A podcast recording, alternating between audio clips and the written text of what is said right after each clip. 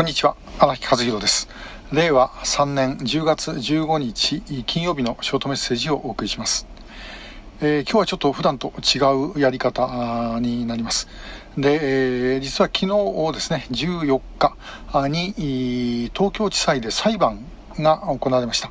これは脱北帰国者の方々、つまり、えー、日本からですね、帰還事業で北朝鮮に渡って、それから北朝鮮を脱出して、で、えー、日本に戻ってこられて、えー、今住んでいる方々が、えー、北朝鮮、そしてその代表者である金正恩を相手取って起こした裁判のですね、第1回の公判が行われたところなんです。で、えー、午前中から午後まで長く時間があったんですけど、ちょっと午前中だけ、えー、参加をしてまいりました。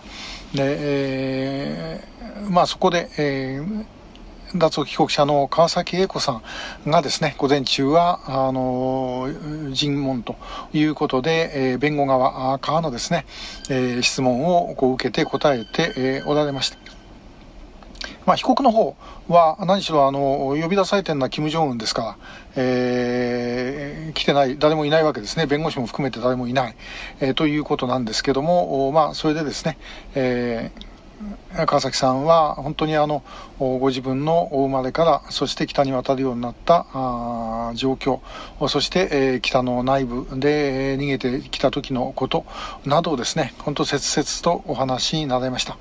で、えー、この後そのまああの終わった後のえーと、お昼ですね、午前中の川崎さんの尋問が終わった後のですね、えー、声をちょっと聞いて、えー、いただきますけれども、まあ、本当にあの胸を打つことが多かったと。で、まあ、今回、あの他の方々もおそらく午後同様にですね、えーまあ、あのお話をされてるんだと思います。で、まあ、それぞれの方々にも大変なあのドラマがあり、もうそれだけで、もう一つ一つのあの話題だけでなんか映画ができるんじゃないかというぐらいの話です。えー、しかし本当にですね、もう命がけで、えー、まあ、向こうへ暮らしてきたと。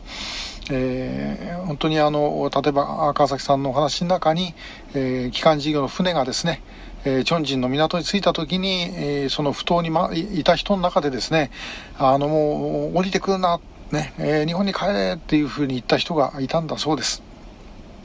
まあ、その人はもうそのまま連れて帰ったみたいなんですけども、もうそういうような話等々がいろいろありました。で、あの時、まあ、それをですね、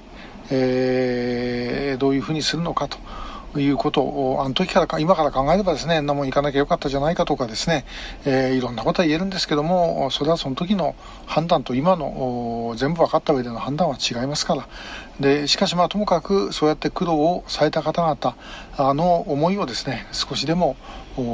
まあ、なんとかあのいい方向へ持っていきたいと思って、えー、まあ、あの何も私は協力してないんですけども、まあ、せめて、えー、こういう形でですねあの皆さんにお知らせをしようとというふうに思っている次第です、えー、ちょうどですねあの14日が衆議院の解散だったんで、え15日の,、まあ、あの新聞テレビはもう選挙の話ばっかりだと思いますで、えなかなかこれ伝えられないと思うんでぜひ皆さんあのいろんなところで SNS 上げてる方おられると思いますから、ぜひ、あの、これシェアしていただいてですね、え、広げていただければというふうに思います。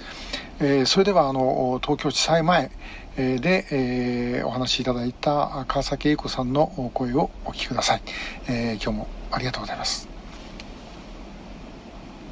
えー、今日はこれ撮ってるのは14日です。東京地裁の前です、えー、今日ゲスト川崎英子さんにあの今ここでお話をちょっとお聞きします、えー、今日ですねあのまあ金正恩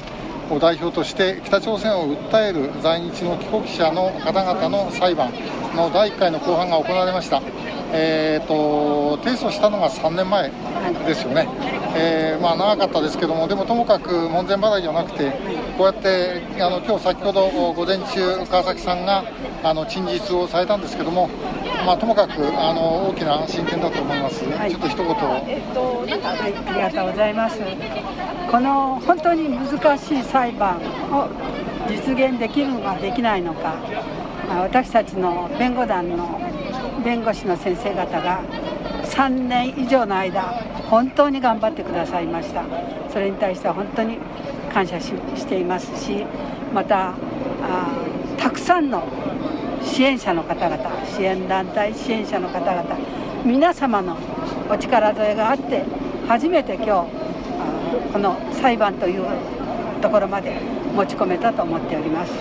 感謝してもしきれない状態です。あの先ほど私もね午前中傍聴させていただいてあの川崎さんのあの、まあ、尋問があってですね、まあ、その中で本当になんかあの、まあ、こんなこと言うと失礼ですけどもうちょっと映画のシーンのようなあの例えば船あのの、ね、あの上に乗っかった時に帰ってくるなって言って叫んだ人がいた話とかあるいはあの食堂の前でね亡くなってたあの女性の方の話とか、まあ、あとまあ何よりあの川崎さんのお孫さんの話ですね、まあ、聞いて、まあ、あの改めて、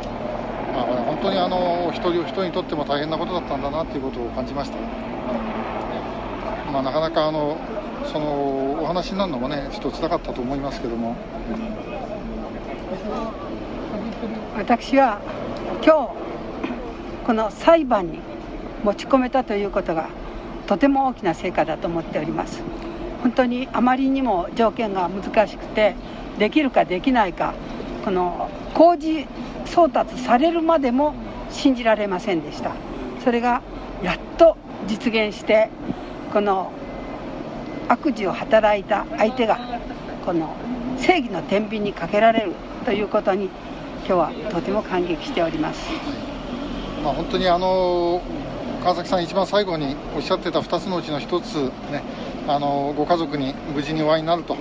いうことが本当実現するように、まあ、私たちもなんとかあのできるだけのことをしたいというふうに思ってます。本当に今日ご苦労様でした。ありがとうございました。えー、裁判費用のあのクラウドファンディングも始まったようですので、ぜひそちらも皆さんご協力よろしくお願いいたします。よろしくお願いいたします、えーはい、ありがとうございました。